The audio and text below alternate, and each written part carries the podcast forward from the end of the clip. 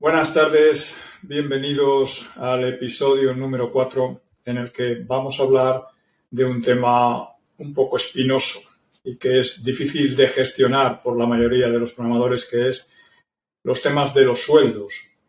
Eh, cómo negociar los sueldos, cuándo pedir un aumento de sueldo, qué sueldo es el más adecuado, cómo formarte, cómo crear una, una, eh, una carrera profesional en la que tú vayas mejorando. El sueldo es un tema muy importante y, se suele empezar, mm, desgraciadamente, bueno, desgraciadamente o afortunadamente, muy, muy bajo y esto hay que irlo cambiando con, con el paso del tiempo y siempre hay que tenerlo un poquito eh, pendiente. Bien. Eh, yo la primera pregunta que te haría, David, buenas tardes, eh, es ¿cuál es tu experiencia en negociación de sueldos más reciente que tienes en la que has vivido más o menos algún momento de tensión o que cómo lo has vivido, ¿no? Si estas, estas escenas siempre de los sueldos siempre se suelen vivir de una manera con un poco de angustia, viendo me van a coger, no me van a coger, pediré mucho, pediré poco. Eh, es bueno decir tú la cantidad, es bueno que la cantidad la diga el otro, eh, es bueno eh, si te dicen una cantidad revocar o, o si no te gusta pues te vas y vas a otra empresa. ¿Cómo, es esto? Que siempre es un poco delicado.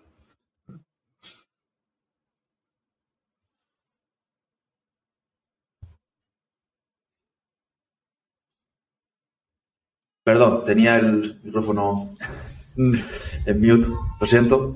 Buenas tardes y eh, quería comentar que en toda mi carrera, la, tuya es mucho más larga, tú habrás negociado bastantes más eh, veces que yo yo habré tenido como tres o cuatro negociaciones. Hay que tener en cuenta que esto va unido con el anterior episodio, eh, iba como, tratábamos sobre cómo encontrar ese primer trabajo. En el primer trabajo, mm, la negociación de sueldo yo creo que no interesa, porque lo que interesa es meterse en el, ámbito laboral o eh, en un ambiente laboral lo, antes posible y poder aprender. Pero claro, una vez que estás dentro, ya tienes opciones.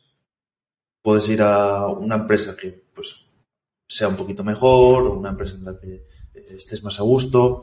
Entonces, ahí tienes que ver, yo lo que he hecho es ver cuál, eh, cuál es el salario medio que hay en mi zona. Esto ahora con el remoto se ha globalizado y a lo mejor esta técnica no vale, no vale lo mismo que en 2016, por ejemplo. Pero yo una técnica que utilizo es primero ver, enterarme de cuál es el salario de la empresa y qué hace. Porque si en una empresa tienen el nivel mucho más alto que el mío, no voy a pedir lo que ellos están cobrando. Tendré que pedir algo menos en ese, primer trabajo. Porque si no, las probabilidades de que, me cojan son bastante más bajas. Entonces, primero ver si encajas en esa empresa y ver si puedes aportar valor. Eso es lo más, más importante. Y luego hay que decir, hay que tener una cifra pensada. Esa cifra puede ser más alta, más baja, eso ya depende de eh, cómo, lo orientes. Yo, en el primer trabajo que me cambié, tiré un poco por lo bajo, porque no, estaba seguro. Pero en los últimos trabajos, pues si puedes, si tienes esa fuerza, pues si imaginémonos que el, salario medio son 25.000 en una empresa, pues yo diría 28 en este caso. Entonces ahí ya empieza un poco, pues, ¿por qué te voy a dar 28? Y ahí tienes que justificar ese precio. O sea, no te van a pagar más por tu currículum, te van a pagar más por lo que puedes hacer por la empresa, al fin, al fin y al cabo. Entonces, el valor que perciba la empresa que tú puedes dar es un factor decisivo a la hora de negociar el salario. Si yo voy a traer, un, si la empresa necesita un experto en inteligencia artificial y yo soy un experto en inteligencia artificial, yo voy a poder poner las condiciones, porque es un sector en el que no hay tampoco tantos expertos. Entonces también depende a qué nicho te dediques. Si te dedicas a hacer páginas web, entonces ahí hay mucha más, competencia y no te vas a poder diferenciar tan fácilmente que una persona que se dedique pues, a blockchain o a inteligencia artificial. El área en el que te dediques marca un poco el, marca bastante el, poder de negociación que puedes tener. Desde mi punto de vista, no sé cuál es el tuyo, tú que has vivido bastante más negociaciones y... Bueno, yo tampoco he vivido tantas, porque en realidad eh, mi paso, yo, yo, pasé por la administración eh, y estuve 10 años en la administración y entonces la administración te da, un, te da un sueldo y no puedes negociar. O sea, tú entras ahí con una categoría eh, profesional y esa categoría tiene asociado a un sueldo y punto. Y ahí no hay negociación de que es más, menos. Café para todos. Luego en la administración es, café para todos, que bueno, pues, luego ya dentro mm, tampoco puedes negociar. O sea, dentro de la administración no puedes negociar nada. Luego me cambié a la empresa privada y en un ejercicio así de... Digo, bueno, yo tengo que ganar más en la empresa privada. Y entonces, en vez de decir la cifra, dije lo que gano por dos. Eh, me cambiaba a otro, supuestamente, a un puesto de más responsabilidad y dentro de la empresa privada. Y entonces tampoco quería meterme. Siempre me ha costado mucho decir la cantidad. Decir, pues quiero ganar 40.000, quiero ganar 50.000, ¿no? Entonces, pues eh, pues eh, lo, que gano por dos. Entonces ya eh, eso queda totalmente definido. Yo sabía lo que ganaba, a lo mejor con el que estaba hablando no sabía lo que ganaba. Pero de alguna manera quedaba totalmente determinado lo que yo quería ganar. Y demás. En otra ocasión de que me cambio, eh, como ya digo que me cuesta mucho verbalizar lo que quería ganar, lo llevé a apuntar en una, en una servilleta de, de el papel de un bar. O sea, dije, bueno, pues esto es lo que... Y un poco justificado. Yo lo que siempre he tratado es, eh, vamos a justificar un poco lo que gano y, supuestamente lo que abandono y que eso tiene su valor. Entonces, pues llevaba en una servilleta de un bar, pues esto es lo que gano.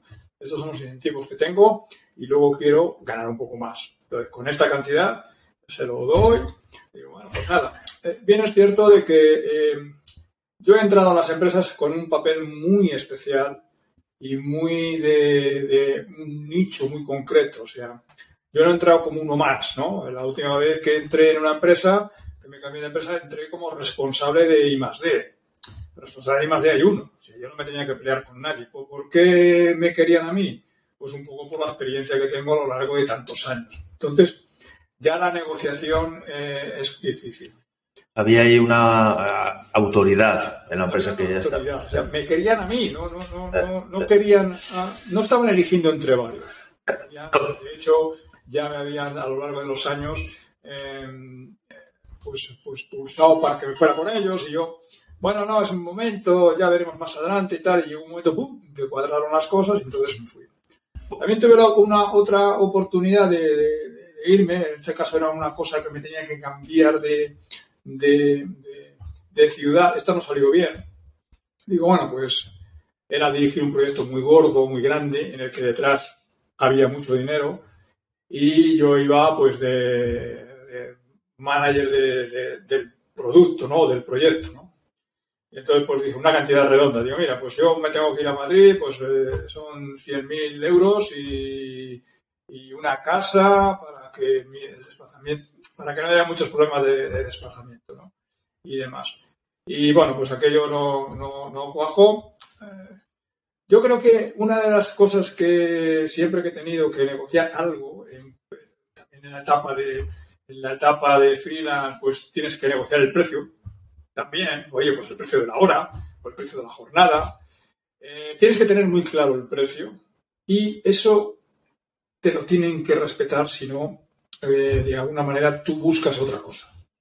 ¿Has tenido alguna experiencia de algún cliente que te haya querido bajar el precio en un momento dado? ¿Cómo has gestionado esto?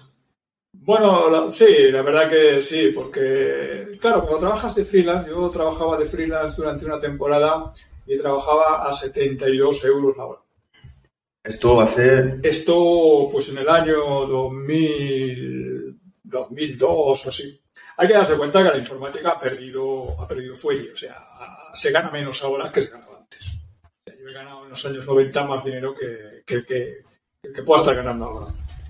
cuando he trabajado de freelance, 72 euros la hora era una cosa que estaba bien, ¿no?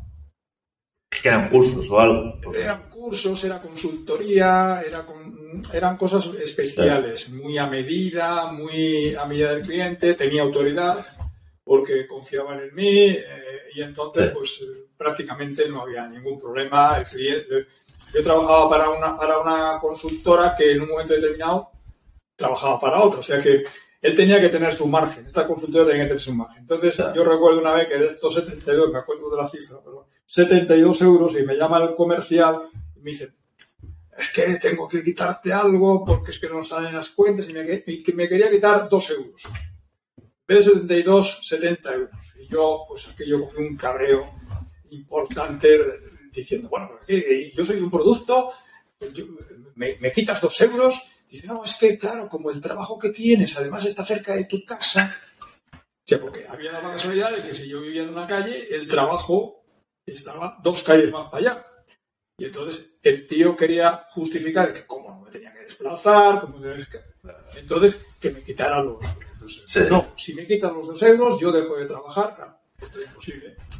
Porque, porque el cliente me quería, él estaba haciendo un papel y demás. Pero siempre hay que estar alerta, sobre todo cuando trabajas con, consultoría. También es cierto que hay una particularidad con la consultoría. Cuando trabajas de freelance, tienes que darte cuenta de, que no te pueden estar pagando, por ejemplo, en mi caso, a mí no me podían estar pagando sistemáticamente 72 euros la hora, 5 días a la semana, 22 días al mes. Esto es una locura.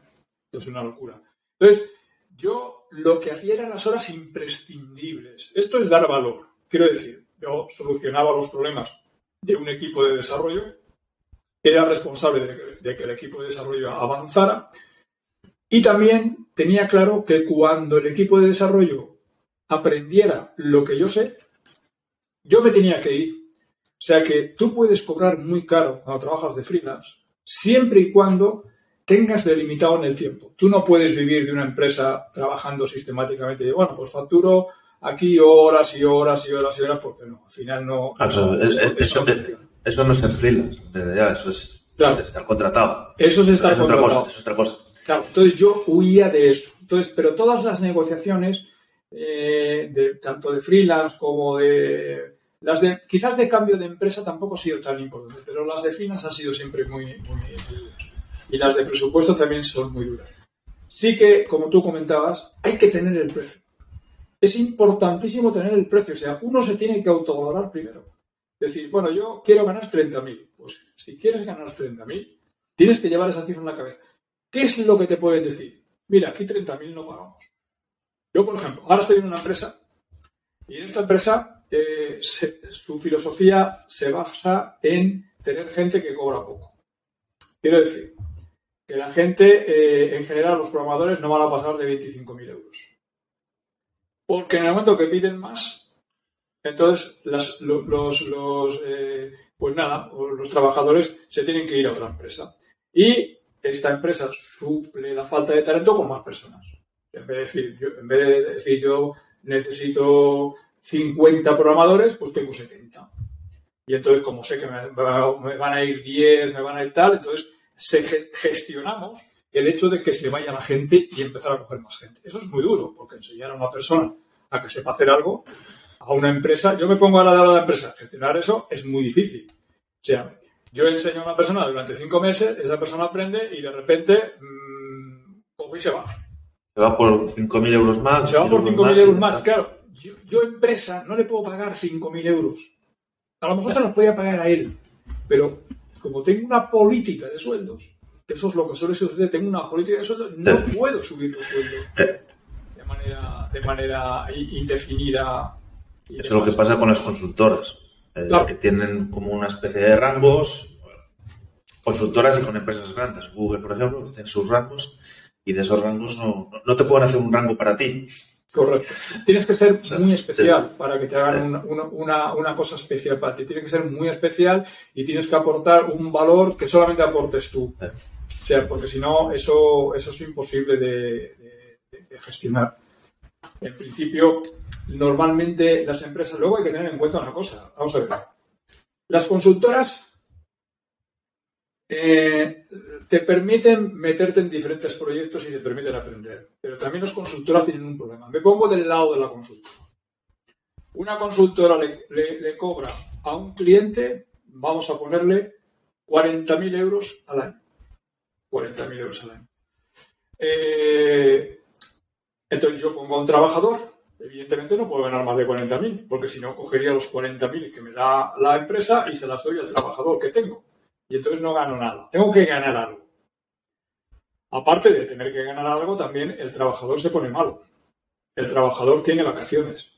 Por lo tanto, haciendo las cuentas, que no nos vamos a meter en el detalle de las cuentas, haciendo las cuentas, posiblemente la, consultora no le pueda pagar más de 25.000. ¿Por qué? Porque tiene que pagarle 25.000, tiene que pagarle la seguridad social, tiene que pagarle los días que estén malos, tiene que pagarle vacaciones, posiblemente hay, algunos días que no facture, porque no, las consultoras no facturan todas las horas de, todos los trabajadores todos los días. Entonces, todo eso, y el mes de vacaciones se va, el trabajador, por el trabajador no se cobra nada y el trabajador tiene que, tiene que cobrar. Entonces, todo eso, si alguien se, se, se plantea y hace un poquito los números, y tuviéramos un poquito más de tiempo y hiciéramos los números, pues resulta que eh, la consultora, para ganarle 5.000 euros, tiene que pagar al trabajador 25, no puede pasar de 30.000 euros. Entonces, si tú te vas a una consultora pidiendo 40.000 euros, estás loco, no puede ser, a no ser que sean trabajos muy, muy, muy específicos de una consultoría especial y que solamente sabes tú, pues lo que has comentado, temas de blockchain, temas de inteligencia artificial, temas de arquitecturas eh, eh, sofisticadas de la nube, cosas que de alguna manera no sabe tanta gente y entonces los clientes de la consultora están dispuestos a pagar más dinero. Y por lo tanto tú, pagas, tú cobras más.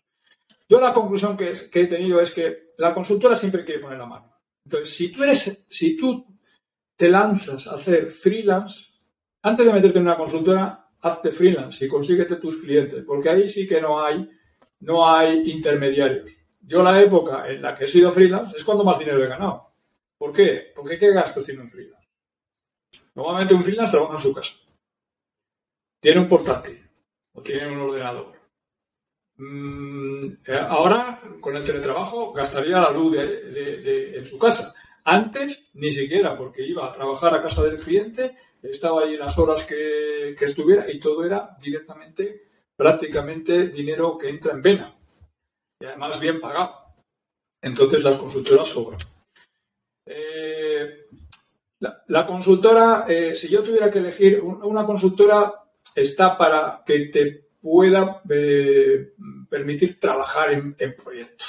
Yo no sé la experiencia que has tenido tú con, las consultoras, pero en general tienen gente que mal pagada, con una mala, progresión y a lo largo del tiempo terminan siendo funcionarios y terminan aportando, aportando poco. las, las consultoras son como una especie de marketplace.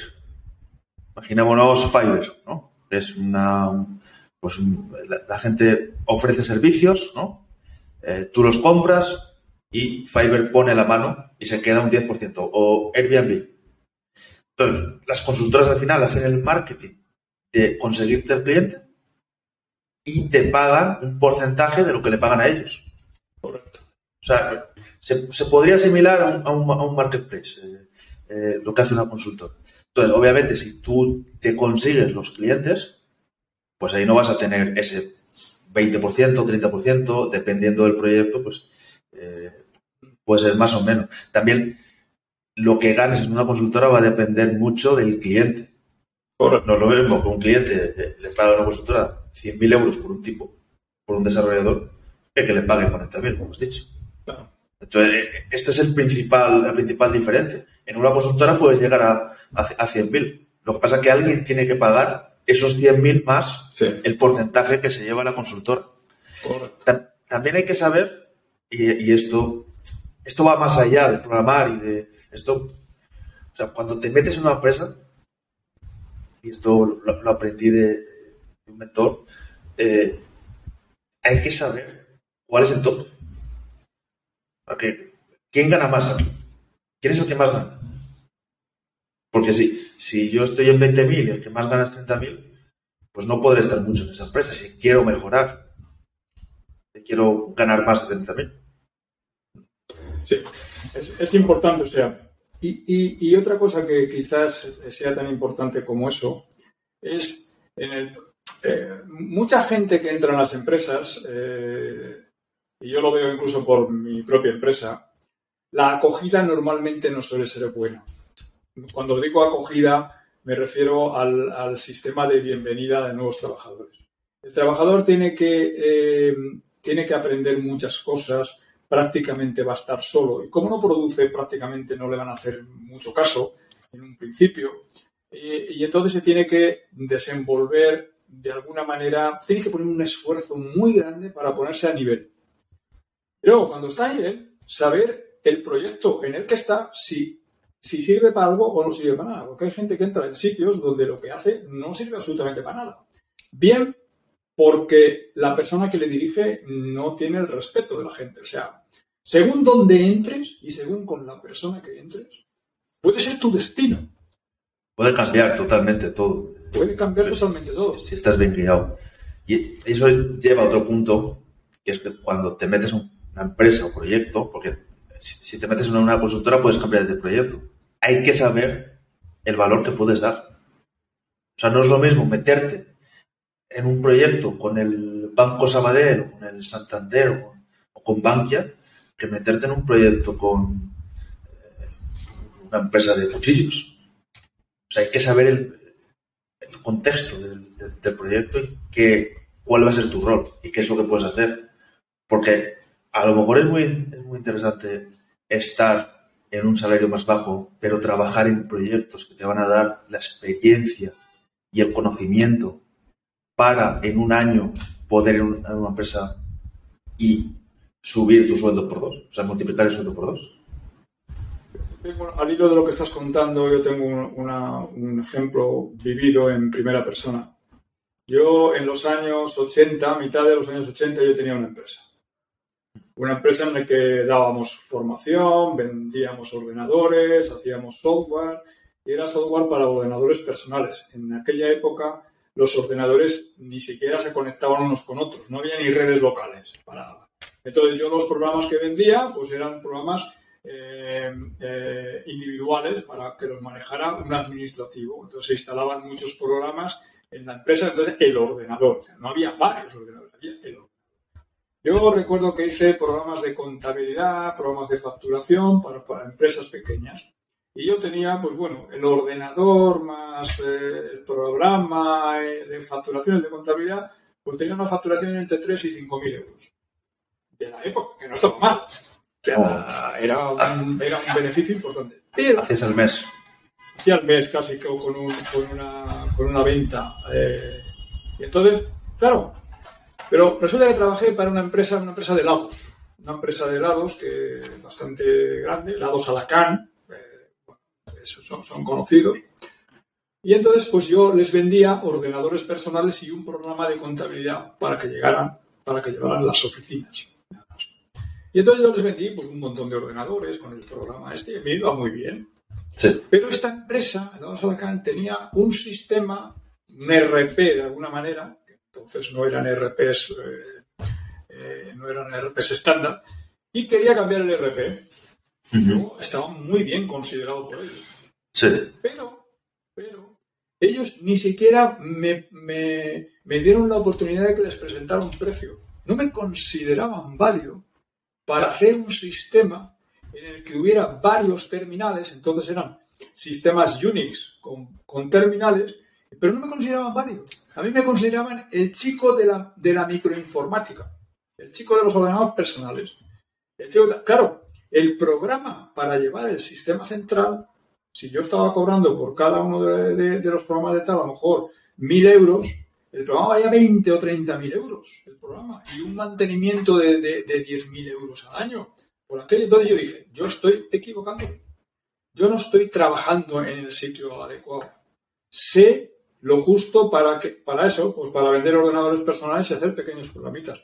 Pero yo quiero la informática esta grande. Y entonces ese fue un poco mi planteamiento. Pero ¿cómo se mete uno en la informática grande? Estamos hablando de los años 80 pues aquí los únicos sitios que había para meterse era la CAM, no estaba de acá, la universidad y, y la Diputación de Alicante. Eran los únicos sitios. Entonces, yo tuve la suerte en este, pero yo ya, yo ya dije, el proyecto te condiciona. Lo que, lo que, el proyecto donde estés te va a condicionar el dinero que ganes. Y entonces, bueno, a partir de ahí salieron, tuvo la suerte de que, salieron unas oposiciones para, para la, Diputación de Alicante y me presenté y bueno, y ahí aprobé y me metí. Y me metí en la gran informática. Y empecé a conocer gente que ganaba 15.000 pesetas, 90 euros la hora. Digo, yo quiero ser como este. O sea, evidentemente yo acabo de entrar nuevo, pero yo, digo, yo quiero ser como este, que gana 90 euros la, la, la hora aquí, cuenta, y además viene con corbata, viene aquí, se dedica un par de horas, está en el bar y el tío respetado. El Pues, chulito. El chulito. Eh, ¿Cómo es uno como este? Entonces tienes que empezar a ver los caminos para aprender lo que no aprenden los demás. O sea, evidentemente al que más cobra es porque se diferencia de los demás. Y la diferencia está en el conocimiento. Y esta es un poco el secreto de, todo esto. Si tú sabes HTML y sabes un poco de frontend y sabes CSS y demás, pues harás páginas web. Como páginas web hacen miles de personas, pues tienes que pelearte con esas miles de personas para esa pelea lo que hace es que las páginas web valen a nada. Que es oferta y demanda pura. Es oferta y demanda. Eso es lo que. No hay, no hay nada más. Efectivamente, no hay más. Entonces, eso lo tenemos que tener muy claro. Entonces, hay que meterse en sitios, como tú bien dices, que tengan un, un, proyectos gordos, proyectos importantes, que estén dotados de, de, de, de, grandes cantidades de dinero para que tú puedas rascar algo de ahí. Yo tenía un compañero de trabajo que dice, ponme donde haya, que ya me encargaré yo de sacar, o sea, era comercial. Hostia, ponme donde haya un mercado y tú ya pelearé por el mercado, pero si me pones en un sitio donde no haya mercado, pues nosotros no formamos, nada. formamos parte de ese, de, de- de ese mercado. Entonces, las consultoras son meros intermediarios, son marketplace. Entonces, las consultoras ganan dinero ellos de cada uno y- y se basan en eso. O sea, las consultoras también para aprender, te permiten meter en proyectos y demás. Las empresas de producto, que es otro tipo de empresas, estas empresas pagan más, pero necesitas una especialización, necesitas ser bueno, porque al hacer un producto, eh, estoy refiriéndome a productos como podríamos ser Spotify, por ejemplo. Pues, pues son empresas que traen Netflix, Yo, yo, empresas conocidas, pero vamos, eh, hay muchísimas empresas que no son tanto de renombre, que son de producto y viven de un producto. yo tuve una experiencia, eh, una, una entrevista de trabajo para una empresa de Londres. Se dedicaba al- a los pagos. Eh, estaba, pues, una- era una fintech. Se, se dedicaba pues a... Tenía varios clientes, pues gestionar pagos y demás. Entonces, este, esta era una empresa de producto. Tenía su producto y lo vendía a varias empresas. Entonces, claro, aquí en, en las consultoras, al menos en el Alicante, España, estamos acostumbrados a, bueno, hacemos de 9 a 5, puede haber épocas de más trabajo en los que haya que trabajar por la tarde, pero más o menos está de- dependiendo del proyecto, obviamente, pero estoy hablando de la mayoría. Pero esta, esta gente, en el, o sea, siendo un, programador, te obligaban a estar una semana cada mes por las noches, por si pasaba algo. O sea, eso es lo que te obligaban como desarrollador. Para si en el, en el caso de que hubiese algún problema con el sistema, tú pudieses arreglarlo. O sea, al final las empresas de producto terminan haciendo este tipo de cosas que te pagan más, obviamente. Ese, creo que se pagaba 80, 90 mil euros. Y si se hubiera forzado un poco, se podía haber llegado seguramente a las seis cifras. Pero no te lo pagan, no te lo pagan por nada. Te lo pagan porque das un valor. Y, y en este caso, este valor, pues es quedarte por las noches una semana cada, cada mes. O sea, yo estuve en una empresa donde tenía un equipo. Al final es un poco las decisiones que, que toman las empresas. Yo estuve en una empresa donde tenía un equipo pequeño de personas. Éramos 7, 8 personas. Estas 7, 8 personas, digamos de alguna manera, yo les había hecho, habían entrado con un sueldo muy bajo, habían entrado con un sueldo de 18.000 euros y yo les aseguraba, mm, digamos, por recorrido, que podían llegar a ganar unos 40.000 euros. ¿Cómo lo hacía? Yo les decía, señores, nosotros tenemos estos proyectos. Evidentemente, si nos mantienen estos proyectos, de, de estos proyectos que están valorados en, pues, vamos a suponer, un millón de euros, parte de ese dinero, de ese millón, va a ser para incentivos vuestros.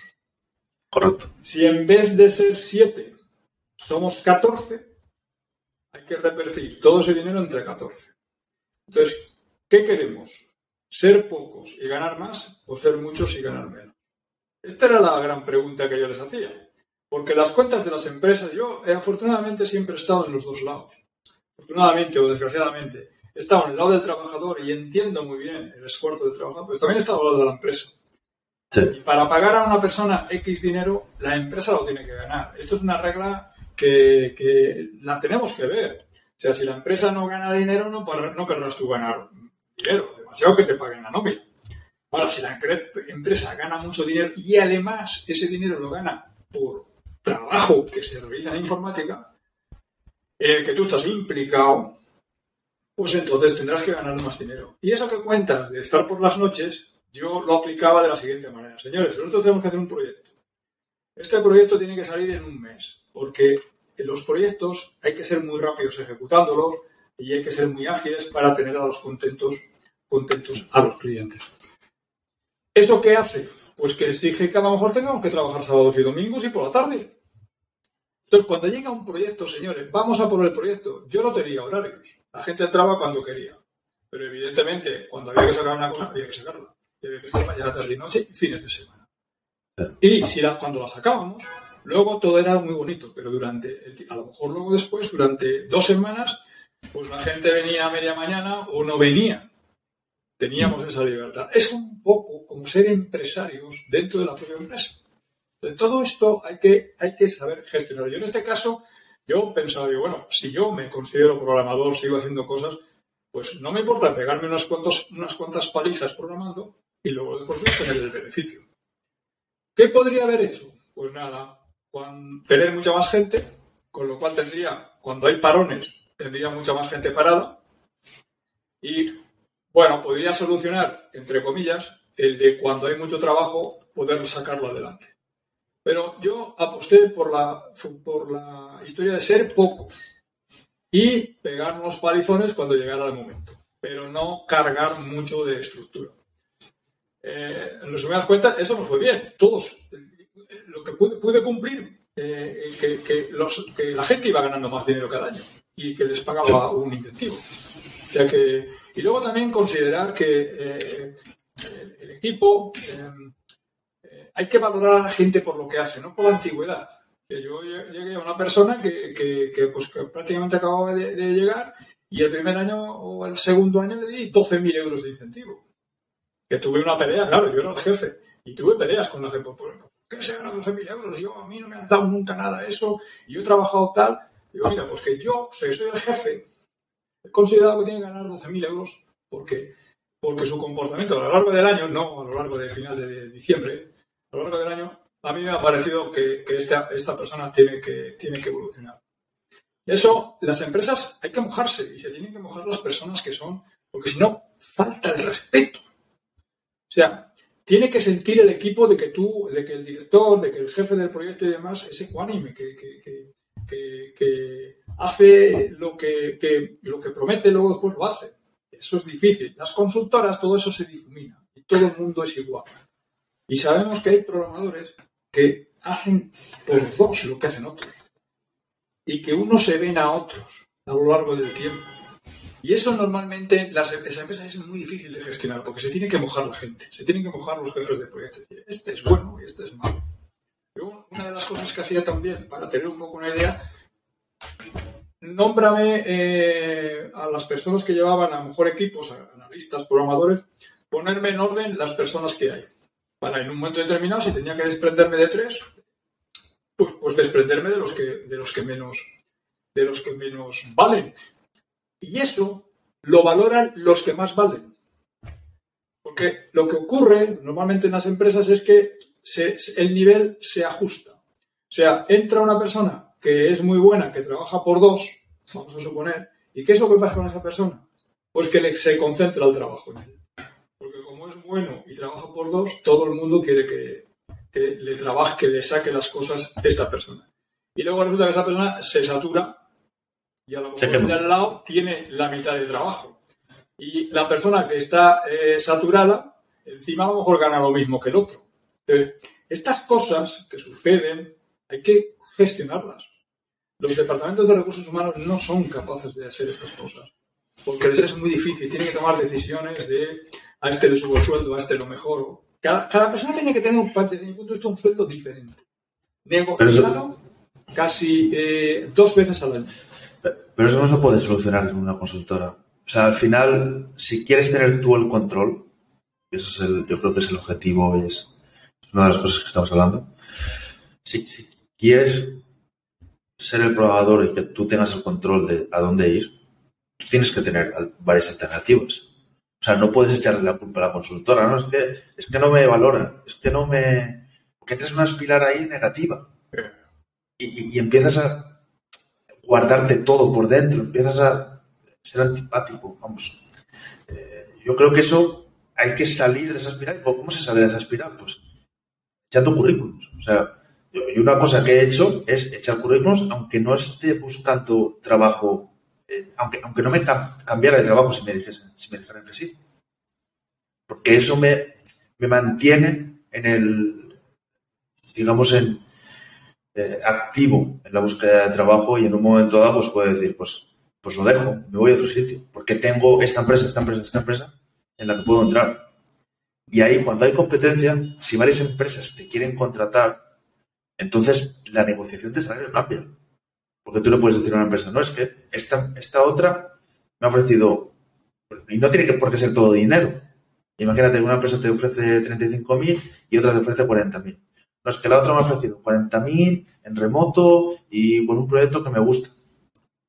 Pues ahí ya eh, el otro dirá, pues a lo mejor yo te ofrezco 50.000 y tengo este otro proyecto, podemos eh, trabajar sobre en, remoto, si quieres, pues unos días. O sea, ese tipo de negociaciones eh, que no, no, salen naturales. O sea, si tú vas a una, entrevista y, te limitas a lo que dicen, no salen, este, este tipo de negociaciones no salen. Hay que lucharlas. Y si solo tienes una opción, es, es, muy difícil negociar. Porque estás, estás cogido. Eh, por esa, por esa empresa y eso, eso no funciona a la, larga. Otra cosa, cambiando de tema, otra cosa que he llegado a la conclusión a lo largo de los años es qué puestos son los que, eh, qué categorías o qué trabajos son los que están bien pagados. Un programador, por mucho que gane, tiene un límite.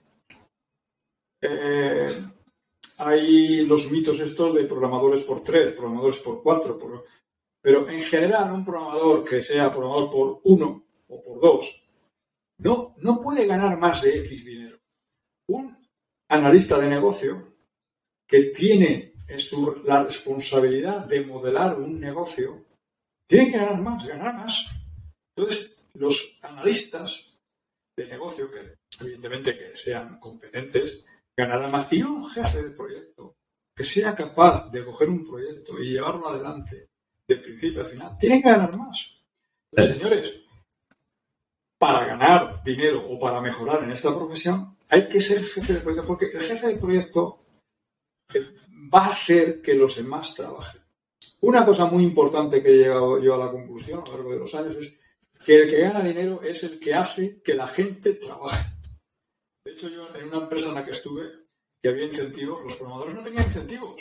¿Por qué se decía que no tenían? No, los programadores no tienen incentivos porque nosotros les mandamos cosas y ellos lo programan. Y, y, dicen, no, es que así hacen el trabajo. No, es que si no hacen el trabajo bien, van fuera. ¿Por qué? Porque el objetivo era programar. Ahora, el que mandaba a los programadores ese sí tenía incentivos, porque depende de cómo los mandara y depende de cómo los controlara, el producto iba a ir más rápido o más lento. Entonces, ese sí tenía incentivo. Y evidentemente el jefe de proyecto que dirigía a varias personas, varios analistas, ese digamos que tenía la misión de llevar todos los proyectos adelante cuanto antes. Entonces, ese tenía más incentivos, el, jefe de, el jefe de informática o el jefe de desarrollo. ¿Por qué? Porque tenía mucha gente debajo que según lo que él hiciera, pues iba a hacer las cosas más rápidas o más lentas.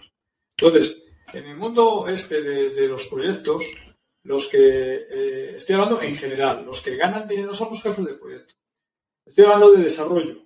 Si pasamos al mundo de los sistemas, al mundo de, los despliegues, de, de, las infraestructuras y demás, ahí cambia un poco la cosa.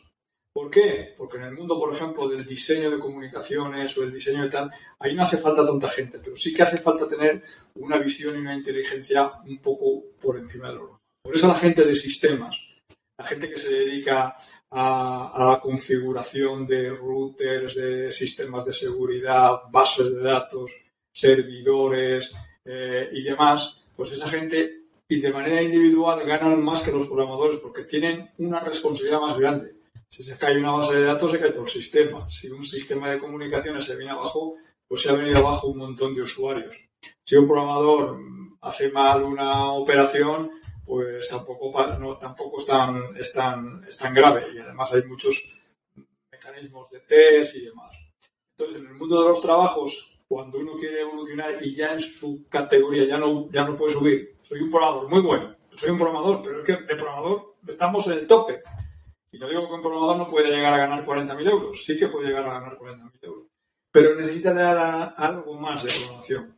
Necesita tener una actitud ya más de hacer cosas de negocio, de hacer cosas de, de, em, de, de, un producto. Ahí es donde aparece la figura del 360 es esa persona que puede en un momento dado pues hacer un prototipo para pues enseñárselo a la, parte de negocio para ayudar a, estas personas a, ser mejores también.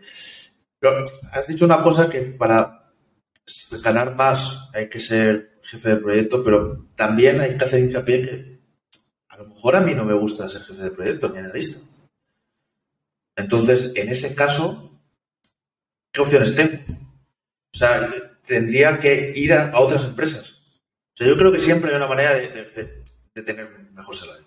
Correcto, sí, sí, sí, sí, correcto. Tampoco es tanto como cuánto ganas en un momento dado, sino eh, cómo lo ganas. Me explico. No es lo mismo ganar 40.000 euros en un, en un proyecto para un banco en el que estás muy quemado que ganar 40.000 euros eh, pues eh, haciendo lo que te gusta y estando feliz con tu trabajo. Entonces, también no todo es el dinero a la hora de elegir un, trabajo nuevo. hay, que, ver dinero, proyecto, eh, localización, si te gusta, si te apasiona. Todo eso yo creo que hay que ponerlo en una balanza y, y elegir, al fin y al cabo. Eso eso es lo que, esa es mi manera de elegir. O sea, por el dinero, pues sí, pero también, pues, eh, de qué va el proyecto y si, me gusta. Porque si no me gusta, no voy a echarle horas y voy a estar todos los días cabreado, de mal humor. Entonces. Yo, afortunadamente, a lo, largo de toda mi vida he hecho de todo. O sea, he dirigido equipos grandes, he tenido un departamento de 40 50 personas a mi cargo, y he llegado, que en este caso estaba en, el, máximo que uno puede desear y al final he abandonado porque eso no es lo que me gustaba. No, no quería eso, o sea, eso era entre reuniones y más reuniones, siempre problemas con unos, con otros, problemas de personal, problemas de, con los usuarios, problemas con los clientes, problemas mm, difícil, de difícil gestión, problemas que en un momento determinado eran casi hasta personal, entonces la vida era muy incómoda. Entonces yo preferí apartarme de ahí y meterme más con la tecnología. Has dicho una cosa antes que, quiero remarcar, es el tema del 360, que hemos hablado ya en alguna ocasión. El 360 es el tipo, o sea, yo el 360 lo llamaría, o algunas veces se, ha llamado el, mirlo blanco. Mirlo blanco es aquella persona que andas buscando que, que te vale para todo. Eh, que te vale para diseño de bases de datos, que te vale para arquitectura, que te vale para desarrollo, que te vale para hablar con un cliente y que te vale prácticamente para todo. Ese es el, para mí el trabajo de 360, el trabajo en el que, el trabajo de DevOps, que ahora llaman, es un poco estar en sistemas, estar en desarrollo, conocer el negocio, conocer arquitectura, conocer las tendencias de la arquitectura, pelearse con lo que es la tecnología, pero en toda su, extensión, no solamente me dedico a, administrar bases de datos, sino que administro bases de datos, pero también conozco las tablas que hay dentro, conozco para qué valen, conozco por qué se definieron así, he hablado con el usuario que... Pues ese, ese, ese perfil que sabe de todo de alguna manera y es capaz de enfrascarse en cualquier momento con cualquier cosa y llevarla para adelante, para mí es el trabajo ideal. Para mí es el trabajo ideal. Y es una, son personas muy, muy, muy cotizadas, porque de alguna manera pueden dar una visión, una solución a un problema casi... Y además con criterio, porque a lo largo del tiempo se va cogiendo criterio. Eh, eh, con la experiencia vas tocando todas las tecnologías posibles, las has probado eh, en sitio, las has visto que han funcionado en un sitio, en otro sitio no. El mirlo blanco, digamos que eso sería convertirse en un mirlo blanco. Es una persona que es eh, casi única eh, que, y, que, son los mejores pagados que ahora que hay en, el mercado. Yo, tengo una experiencia en, bueno, yo entré el primer trabajo, estaba en 17, 16, 17 y luego entré, multipliqué por dos un poco lo que te, te pasó a ti, ¿no? En, algún trabajo. Y quiero remarcar también que el dinero estaba bien en este trabajo en el que tenías 40, 50 personas, tenías lobby, ¿no? Tenías autoridad y sin embargo lo, lo dejaste porque no, es que fuera difícil. Eh, eh, que sean difíciles las cosas, en informática casi todo pues tiene cierta complejidad al final pero no te gustaba. Entonces no podías dedicarle esa energía a resolver esos problemas que, en un momento determinado te preguntas, ¿qué hago yo haciendo esto? A mí lo que me gusta es hacer otras cosas. Base de datos, hacer aplicaciones, cosas desde cero. Entonces eso es, vamos, yo creo que es una cosa a tener en cuenta. Y luego, eh, no, sé qué estabas, qué estabas hablando sobre el tema de Sí, lo del 360. Yo eh, entré en una empresa eh, en la que multipliqué por dos y al principio era pues hacer el producto y luego llegó un momento en el que eh, pues estábamos en mantenimiento. Claro, yo ahí normalmente las personas o, manejaban frontend, que era, estaba hecho en React, esta parte, o manejaban backend, que era Spring Boot. Entonces yo en esa parte, en ese proyecto, manejaba las dos partes. O sea, tanto te podía arreglar algo en frontend como backend. Conocía la arquitectura, conocía los problemas que podía haber. Entonces, en mantenimiento, a la medida de que me decían un problema, en dos minutos ya sabía dónde es, cuál es el problema, qué es lo que ha sucedido y dónde arreglar. En dos, tres minutos. Luego hacerlo, pues a lo mejor me llevaba pues 15 minutos, pero eso te da una calidad de vida y, y te da un poder en el sentido de que puedo arreglar cualquier cosa de este proyecto. Correcto. O sea, te da el control. Lo otro es, voy a preguntar a este, es estrés y ansiedad.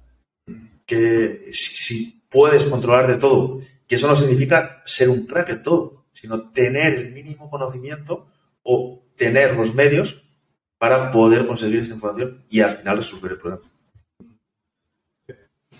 Está claro que yo he sido a lo largo de los años mm, me he peleado con proyectos de mucho proyecto nuevo.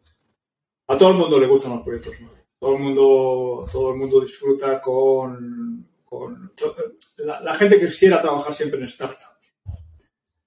De alguna manera, pues es detrás de una idea, eh, que hay mucha ilusión, hay mucha ilusión al principio, sobre todo para hacer los proyectos nuevos y en la medida de que estos proyectos se ponen en marcha, no, sí, sí, se ponen, eh, hay que tener en cuenta que la palabra proyecto significa una cosa que puede acabar bien o puede acabar mal. De hecho, hay muchos que acaban mal.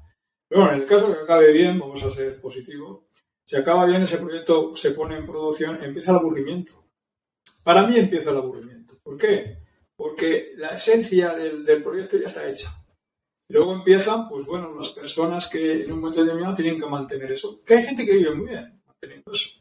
Hay gente que su, que su, que su modo, modo de vida es decir, bueno, yo vivo con una cosa controlada, me llaman por teléfono, soluciono media docena de problemas a lo largo de la mañana y, me voy para casa y hasta el día siguiente que no pueda, que no me encuentre con más problemas. Eso es una manera de vida y, ojo, es una, una, manera de vida de mucha calidad.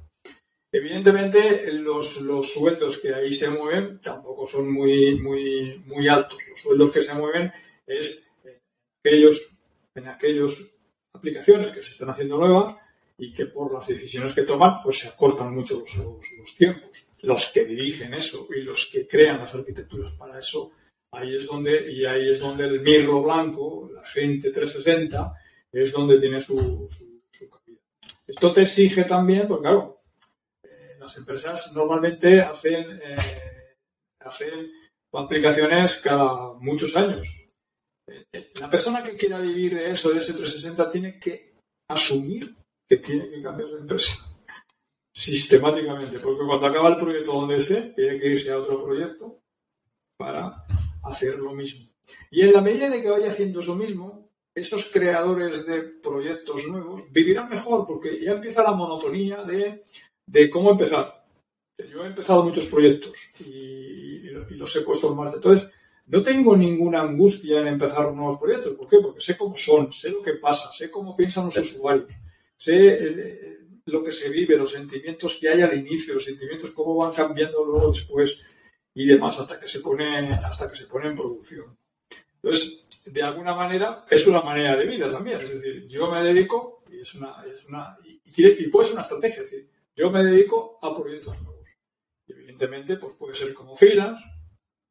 Lo ideal sería como freelance. Lo que pasa es que vivir como freelance es duro porque te tienes que buscar, estás en un proyecto, ya tienes que pensar a ver si te puedes meter en otros y demás. Y esto mm, eh, durante un tiempo lo puedes hacer, pero a lo largo de una vida laboral, que son muchos años, es difícil mantenerlo.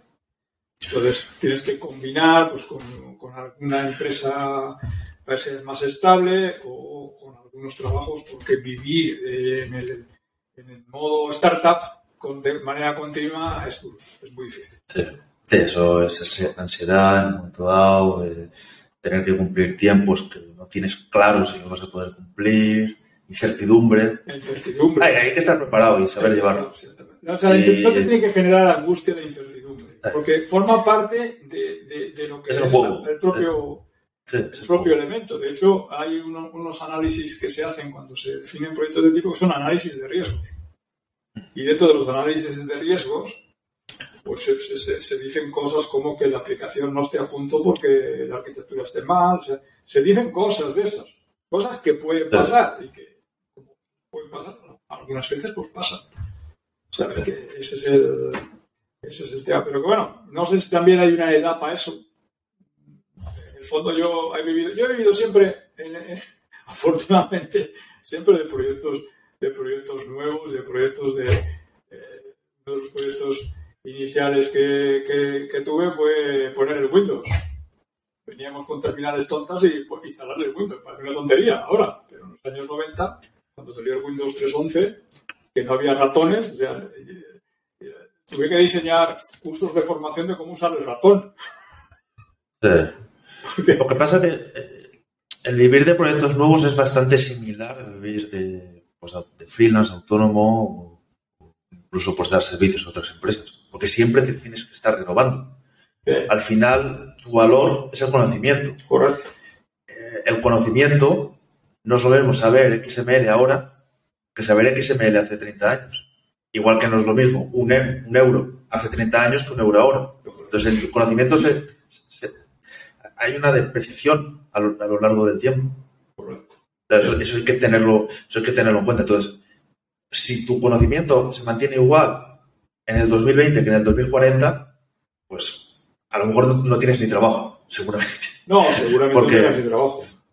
Eh, entonces, claro, al hacer proyectos nuevos estás obteniendo más conocimiento diariamente.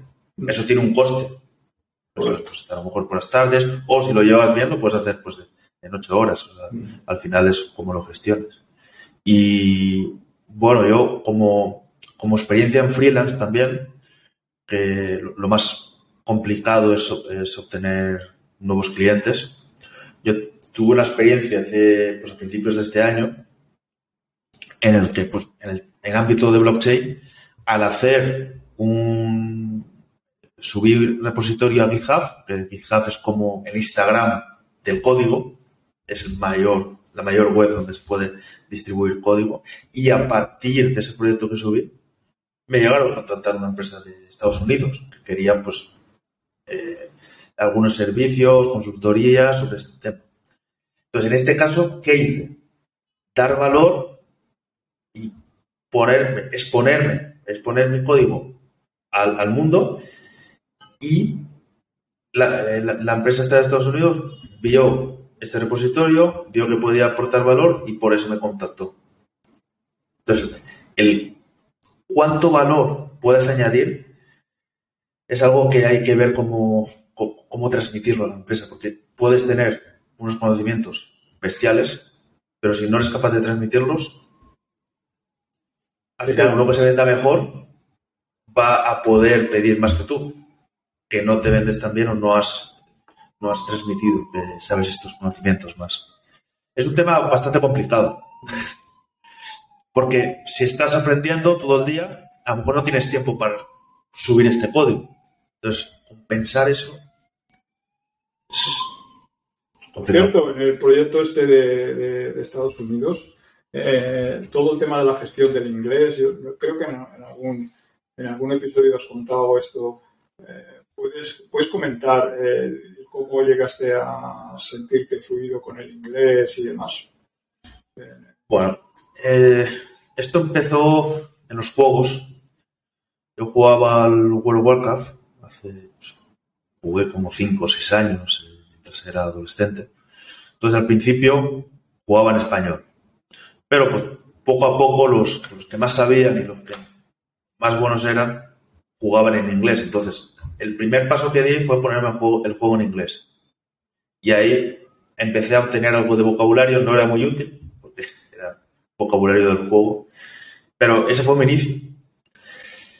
Una cosa que hice también fue empezar a jugar con personas de habla inglesa yo no sabía ni idea, no tenía ni idea de inglés, de hecho no hablaba por, los chats y demás, yo solo, pues, de, hecho tenía que ir al traductor.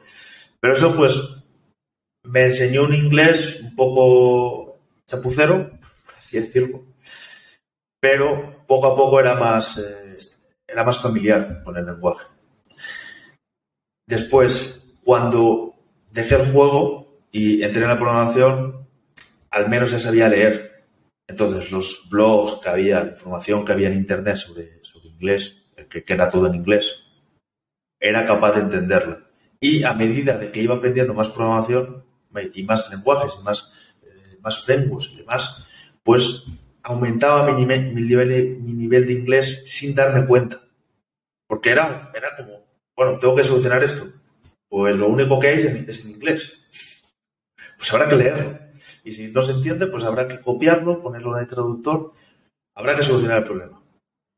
Entonces, pero esto, esto resolvió la parte escrita. La parte escrita yo la, tenía bastante bien. Y tenía el traductor en caso de que no fuera capaz. La parte de hablar fue la parte más complicada. En este caso yo eh, cogí, contraté 15 clases, 20 clases en una plataforma que se llama Berlin y ahí me solté con una persona que pues, era, de Londres y me fui capaz de entablar una conversación en inglés. Después de estas clases, eh, estas clases las hice mientras estaba en un trabajo que no me requería el saber inglés.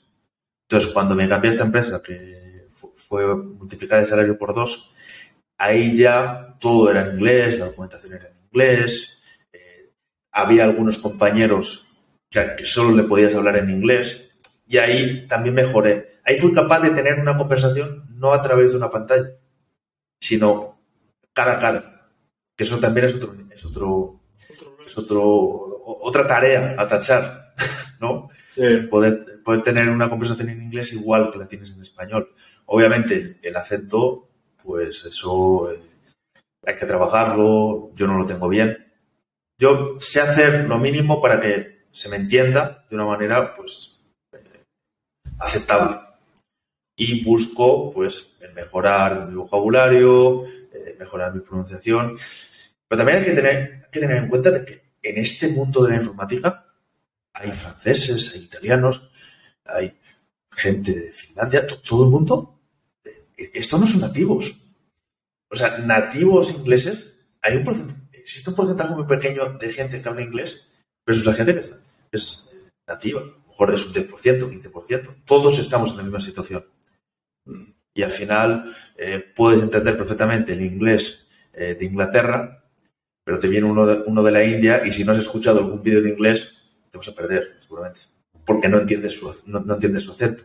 Te viene un italiano, pues a lo mejor no entiendes su acento. Entonces, en ese sentido, yo puedo decir que entiendo la mayoría de acentos que hay eh, en inglés. Pero no, no he tenido problemas. Más allá de que a alguno no se le escuche bien por el micrófono, pero que estos son problemas técnicos. Yo no suelo tener eh, problemas por todos los vídeos, todos los blogs que, he leído y demás. Entonces, el ponerte un vídeo en YouTube y ponértelo con subtítulos, a mí me ayudaba, porque quieras o no, ibas entrenando tu oído para escuchar a gente de India, gente de pues, Francia, Italia. Pero no es algo que, se, que en, un año digas, a lo mejor en un año puedes, pero no, sé, no es algo que en un mes puedas trabajar. Lo mío fue de años y años y años. Y quiero hacer especial hincapié, fue, aprendí no porque quisiese, sino por necesidad. Yo, algo que eh, es una religión en toda mi carrera sobre, programador, no aprendo cosas que no me vayan a servir a ser, mejor.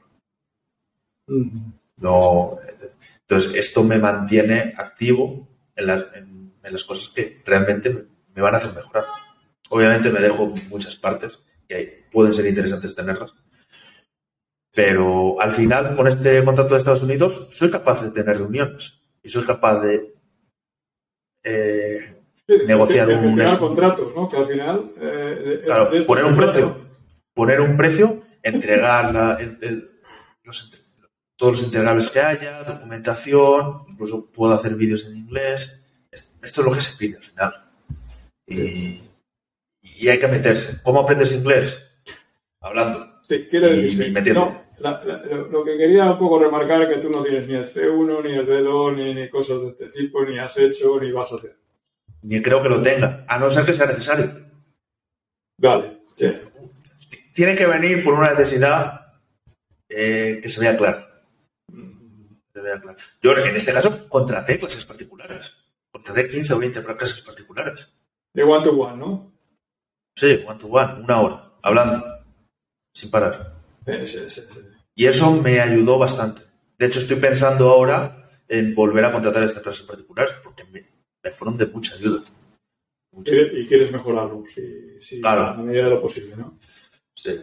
Sí, porque, quieras o no, no tengo todo el vocabulario. Al aprender en base a la necesidad, pues tengo un vocabulario centrado en la informática. Ya. Sé hablar sobre la informática, pero si me preguntas sobre comidas, ahí Tendría que mirar el Google Traductor.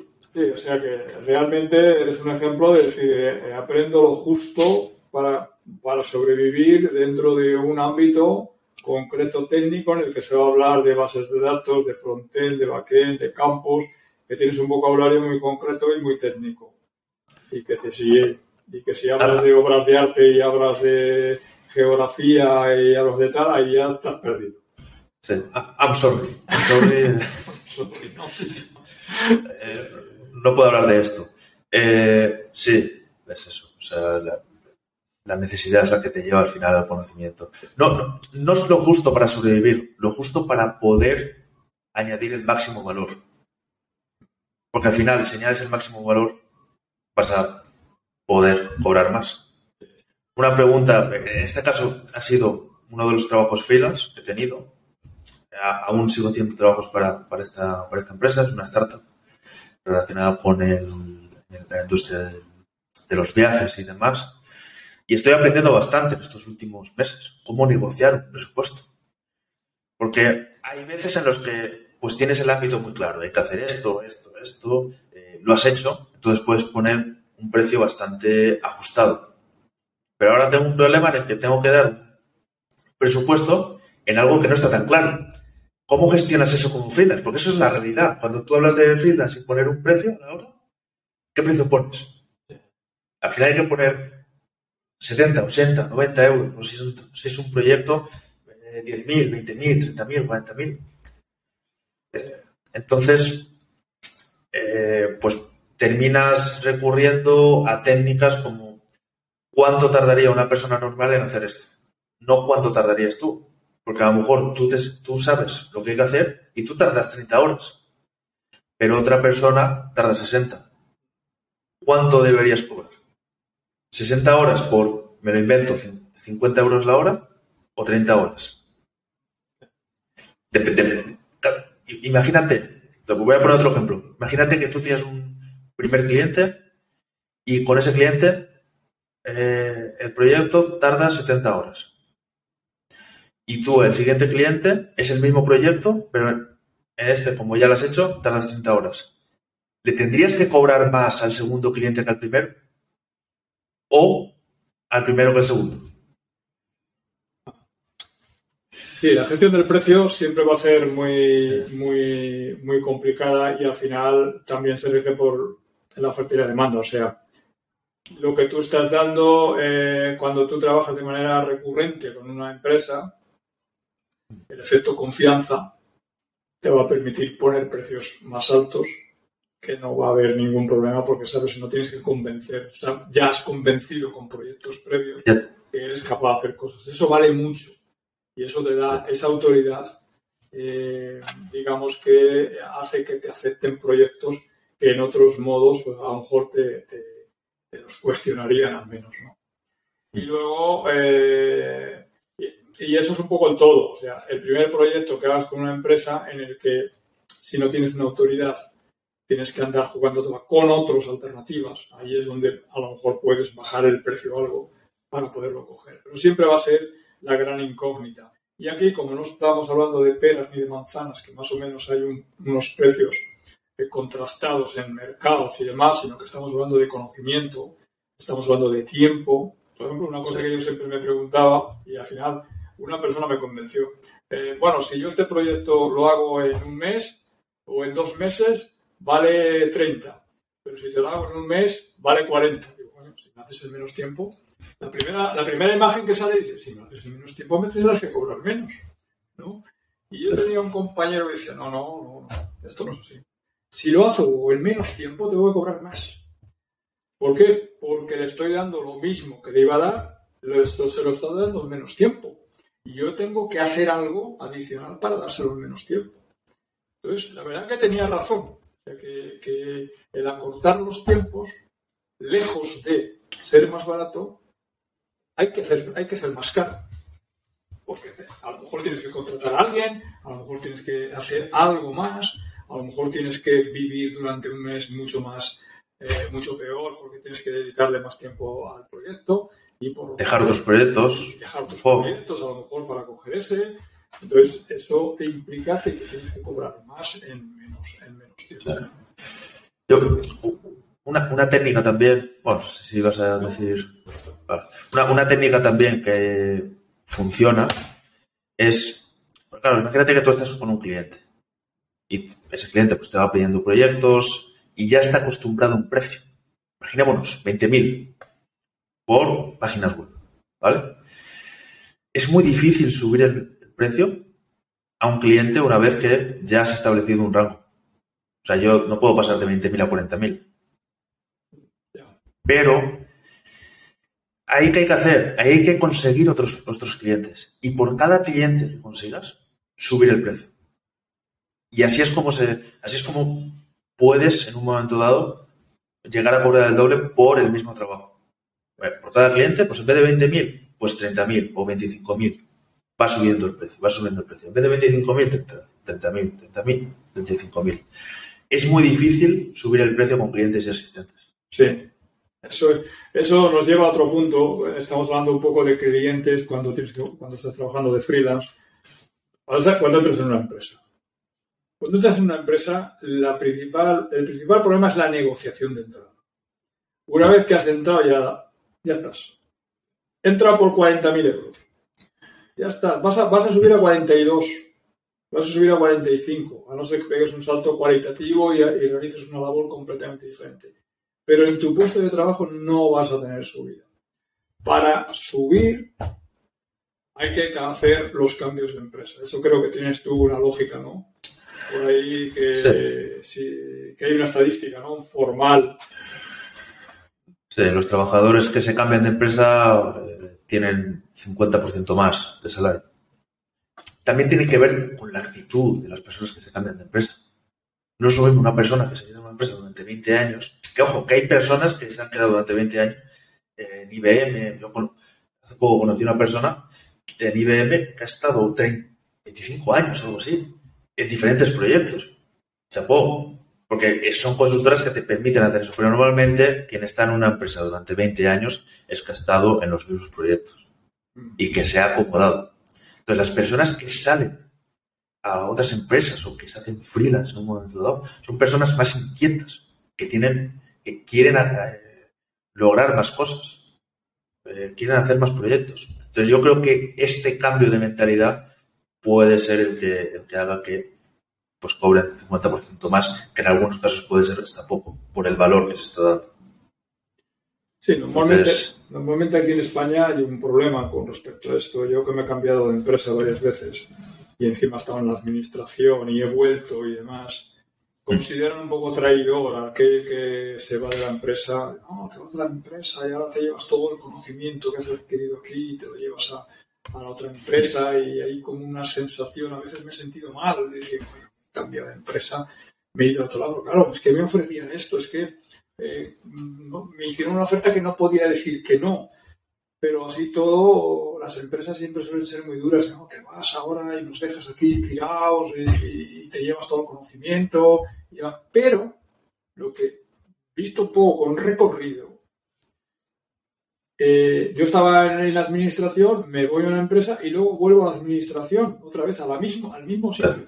Y he sido mucho más valorado porque he incorporado a la empresa el conocimiento que tenía de otra. Y no es que en la otra empresa me hayan enseñado muchas más cosas o he aprendido muchas más cosas, sino que he visto cosas diferentes. Por eso hay una recomendación que yo haría de una manera, es que la gente tiene que cambiar más de empresa, porque en esos cambios está la evolución primero de las personas, pero segundo está la evolución de las empresas. Una empresa que deje salir personas y que incorpore personas de otras empresas al final hay una riqueza de vivencias y, esa riqueza de vivencias y esa experiencia, esa es la que hace que la empresa vaya para arriba y vaya evolucionando y vaya incorporando nuevas cosas. Nadie tiene la verdad absoluta y no hay genios mm, que sean números uno en un lado ni en otro, sino que uno cuando, cuando por eso a mí me gustan mucho los equipos multidisciplinares, equipos de diferentes que hayan vivido diferentes cosas. Eso, eso genera, puedes aprender de, los becarios que entran.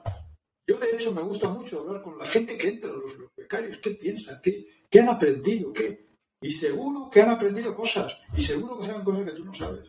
Yo llevando 40 años en la informática me he encontrado con gente que, por lo que sea, se ha peleado con una determinada tecnología. Ah, pues mira, yo probé eso y tal, tal. Y, y, y seguro que te aporta algo. Lo mismo que tú le aportas a lo mejor tu experiencia. Entonces, si se, si se promocionara mucho más el flujo entre empresas de personas, habría una riqueza muchísimo mayor y habría mucho más crecimiento tanto en los trabajadores como en las empresas. Lo que pasa es que eso está mucho. En Estados Unidos eso está muy, muy, bien visto, incluso está bien visto el, cambiar. De hecho, está mal visto el quedarte mucho tiempo. O sea, dentro de las empresas, yo tuve una oportunidad de estar en Silicon Valley una semana allí y, vimos un poco todo el ecosistema y, bueno, pues ahí se hablaba de que cuando, cuando hablaban entre los, entre los programadores y llevas, llevas, cinco, y llevas cinco años en Twitter, eh, como diciendo, pues si llevas cinco años en Twitter, tienes que ser un, matado. Había gente que, sistemáticamente cada dos, tres años hacía un cambio por estrategia, un cambio de empresa. No digo que sea la, tónica general, pero que estaba no tan, o sea, allí estaba casi mal visto. Seguir muchos en empresa aquí está mal visto. Eh, pero al final, si tú te sales de una empresa y entras en otra, aunque lo esté mal visto, al final eh, estás llevando tus conocimientos de otras empresas a esa empresa. Correcto. Entonces, las gallinas que entran por las que salen, ¿no? En ese sentido. Efectivamente. Yo, si no hubiera estado en una empresa en, la que no hubiera hecho un proyecto de móviles, no, no tendría ni idea de cómo orientar un proyecto de móviles. Pero ahora entro en una empresa, necesitan algo de móvil. Pero lo tienes. Y, puedo aportar mi granito de arena o hacer algún prototipo. Eh, entonces, eso es muy valioso para, una empresa nueva, para una, empresa en la que entres. Y bueno, no, sé qué, puede haber más en este, en este tema. No sé, yo lo que, lo que haría un pequeño resumen de, por dónde vamos. Eh, y yo me quedo con cosas como que hay diferentes tipos de empresas, diferenciándolas, podríamos decir que tenemos empresas de consultoría en el que de alguna manera te permiten participar en, diferentes proyectos y te permiten, pues bueno, adquirir conocimiento, pero vas a estar muy limitado posiblemente en, los sueldos. Y luego hay empresas de producto, o sea, en contraposición, empresas de producto, y estas empresas de producto suelen ser mejores en cuanto a sueldos y, eh, y, suelen ser mucho más, mucho más consistentes tienes la responsabilidad de llevar un producto para adelante y puede haber pues eh, cosas como las que comentaba David que te exijan a lo mejor estar por la noche una semana al mes porque ese producto eh, hay que llevarlo para adelante en, producción y en la evolución y demás. Y luego hay otro tipo de, empresas que suelen ser muy interesantes, que son las startups. Las startups es un poco un vivir, eh, un vivir al límite todos los días. Las startups tienes que estar en, condiciones de llegar un día y decir, se acabó la empresa, porque se nos han cortado la financiación, porque el producto que hemos hecho no vale para nada y porque se cansó el inversor y entonces tienes que estar sometido eh, a unas incertidumbre que bueno, pues hay gente que puede, puede, puede gustar ese, ese tipo de cosas. Normalmente suelen ser empresas muy interesantes porque lo que hacen es muy novedoso, pero el nivel de fracasos que hay es muy alto. Hay que decir, las startups, pues, eh, no sé estadísticas concretas, pero a lo mejor el 80% de las startups realmente no pasan del primer año. O sea, hay muy pocas startups que lleguen, lleguen, lleguen para adelante.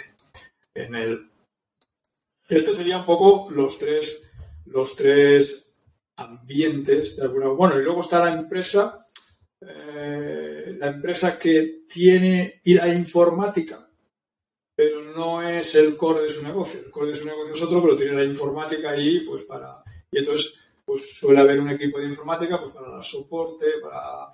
O sin ser lo importante, pero hay ahí, normalmente la, informática suele ser un departamento más bien secundario. Entonces, esto sería un poco el resumen en cuanto a tipos a tipos de empresas que nos podamos, nos podamos encontrar. Eh, luego, otra conclusión que yo saco es que el conocimiento es lo que hace que una persona pueda evolucionar y el conocimiento se va adquiriendo por la participación en proyectos y que normalmente esa participación en proyectos te exige un poco el cambio de empresa.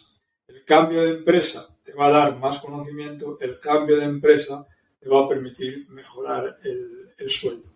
Entonces yo sacaría como conclusión que sobre todo en las etapas mm, iniciales, entre los 20 y 30 años, cuando uno empieza, pues que el cambio de empresa sea una tónica general. Cuando estés en una empresa siempre hay que tener, hay que estar, hay que estar lo que se llama estar en el mercado. Siempre tienes que estar buscando, aunque estés bien en una empresa, siempre tienes que estar buscando si podrías estar mejor, si podrías mejorar llegará un momento, a partir de los 30, 30 y tantos años, en el que eso disminuye. ¿Por qué? Porque ya necesitas una estabilidad, tus, los temas familiares y demás te exijan pues que no estés tanto picando de un lado y picando de otro. Entonces, pues bueno, pero hay una etapa entre los 20 y los 30 años que tiene que ser la tónica general y tenemos que estar ahí siempre haciendo y, tratando de mejorar, porque el conocimiento es lo que te va a dar un poco esa, esa, esa mejora. Bueno, yo, parte del conocimiento, yo creo que lo importante aquí es eh, cuánto puedes aportar, que va a venir del conocimiento, pero también de la actitud que tengas. Correcto. Sí, yo doy por supuesto de que la actitud es una actitud eh, positiva, es una actitud de ganas, es una, una, actitud de tener hambre, lo que se llama dentro del, dentro del, ámbito del fútbol, ¿no? Pues mira, que juega, que, que tiene hambre de gol, ¿no? Pues Aquí hay que tener hambre de conocimiento y hay que tener hambre de solucionar problemas. Hay que tener, eh, hay una etapa en la que tiene que, en la que yo creo que tiene que ser así para poder mejorar. Yo, yo, vamos, base a lo que he vivido al principio, al principio era pues más eh, estilo potrillo, ¿no? No tenía mucha fuerza, pero pues mal no controlada, mal, controlada. mal controlada, mal controlada a veces. La tiraba por sitios que pues fatal, pero bueno, ahí es donde aprendes. Entonces, en esa primera etapa yo trabajé mucho, 12, 14 horas, eh, durante varios años, pero luego cuando ya estás situado en la industria, eh, sabes los diferentes tipos de trabajo, sabes cómo aprender nuevas tecnologías. Yo ahora mismo estoy pasando por una etapa en la que es, no es tanto trabajar, sino es cómo puedo conseguir lo mismo trabajando menos un periodo de optimización. O sea, si para ganar, me lo invento, 80.000 euros tengo que estar 12 horas todos los días, ¿cómo puedo hacer que a lo mejor ganar 78.000 eh, euros, en este caso, trabajando 6 horas? Entonces, ¿cómo resolver problemas de una manera más eficiente? Y eso lo va a agradecer la empresa y, lo vas a agradecer tú porque al final se, vas a poder hacer otras cosas o a lo mejor en, vas a poder ganar esos 78.000 euros en 6 horas, pero puedes empezar un negocio que te ocupe 4 horas y que ese negocio en un momento dado pues te dé 100.000. Entonces, hacer lo mismo en menos tiempo. Ese es, un periodo de utilización que de 20 a los 30, a lo mejor al final de los 20 puede ser Sí, eso te lo va a dar un poco la experiencia y en un momento determinado, pues el, vivir, el vivir situaciones. hay que vivir situaciones diferentes. De los 20 a los 30 hay que vivir situaciones diferentes. Y eso te va a dar todo, eh, todo el conocimiento que necesitas para moverte de una manera más, más firme. Y luego, pues como tip así de, para, para, para la negociación, de, un sueldo para un cambio de trabajo, hay que ser muy natural, hay que ser muy natural, hay que, hay que hablar de, lo que sabes y de lo que no sabes, hay que hablar de lo que estás dispuesto a hacer, lo que no estás dispuesto a hacer. Esto, esto es muy, es muy importante. Yo tengo una experiencia al, lado de alrededor de esto, que me presento en una empresa y, y era para programar en Python. Y yo, por la verdad que Python no había programado nunca. Y me dice el que me entrevista, había varios, ¿eh? Había, estábamos varios la entrevista. Me dice el de la entrevista, digo, bueno, ¿tú y, qué sabes de, del lenguaje Python? Bueno, pues, del lenguaje Python sé que existe y ya está. No, es que aquí esto que vamos a desarrollar es en Python. Bueno, pues, pues yo no sé. yo lo único que sé es que podría, puedo aprender Python en la medida de que me incorpore en el proyecto. Entonces, esta gente lo que quería era temas de mapas tema de, y claro, yo en mapas llevaba 10 años trabajando, entonces el mapas era un fenómeno, lo conocía prácticamente todo. Entonces me contrataron por lo de los mapas, a pesar de no tener ni idea de, de, Python. Pero esto mismo me pasó porque a la persona que es un freelance le va a pasar eso siempre. Me contratan para hacer un tema, una consultoría en temas de, web. Y resulta que están programando en Java. En Java con Tomcat. ¿Y qué, sabes de Java? Pues de Java, no, de Java no tengo ni idea, pero sabía de XML y sabía de web. Y les enseño, estoy hablando del año, de los años, del año 2000. Entonces, yo sé de cómo hacer web, eh, una web muy grandes y demás, pero he trabajado con, Microsoft, con Java no he trabajado. He trabajado con XML, con XSL. La tecnología que les conté les gustó y bueno, no te preocupes. Incorporamos lo que, lo que sabes a nuestra tecnología sepas Java. Entonces, quiero decir que a veces eh, uno no tiene por qué saber todo ni tiene que tener una capacidad para, para, para, aprenderlo todo, sino lo que tiene que ver es cómo lo, lo, que sabe, cómo puede ayudar o dar valor a la persona, a la empresa donde vas a, donde vas a entrar. Otro caso que me pasó, me iba a meter en la, en empresa de, de, de, una empresa de GIS. Y dice, bueno, ¿y qué es la de... perdón, GIS eh, ¿Puedes explicar un poco lo que es? Eh, el GIS es, eh, bueno, sistemas de información geográfica, cosas de mapas y de gráficos y de tal. Y entonces me van a me entrevistan y me dice, ¿tú qué sabes de GIS? Digo, yo de GIS, nada, no, existía, estoy hablando de, de, la época previa al Google Maps, no estaba el Google Maps. Y digo, es que esta empresa es de, es de GIS. Digo, no, yo, yo sé, yo soy, digo, yo soy alfanumérico, 25 líneas por 80 posiciones, esto es lo que yo, lo que yo conozco.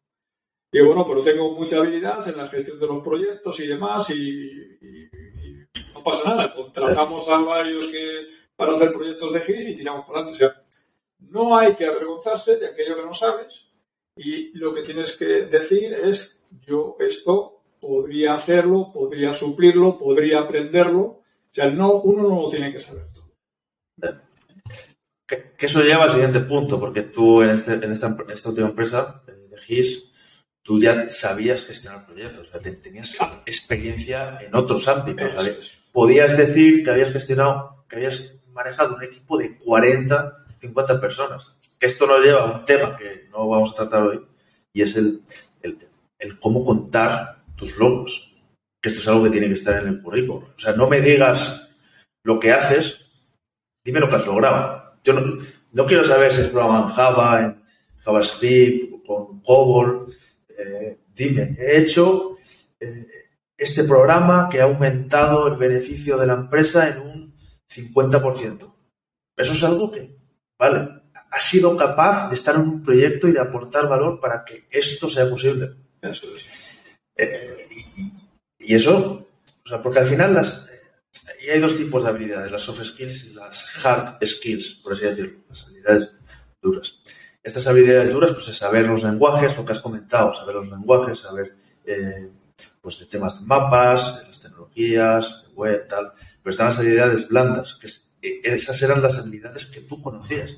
cómo gestionar proyectos, cómo aprender nuevas tecnologías, cómo gestionar situaciones.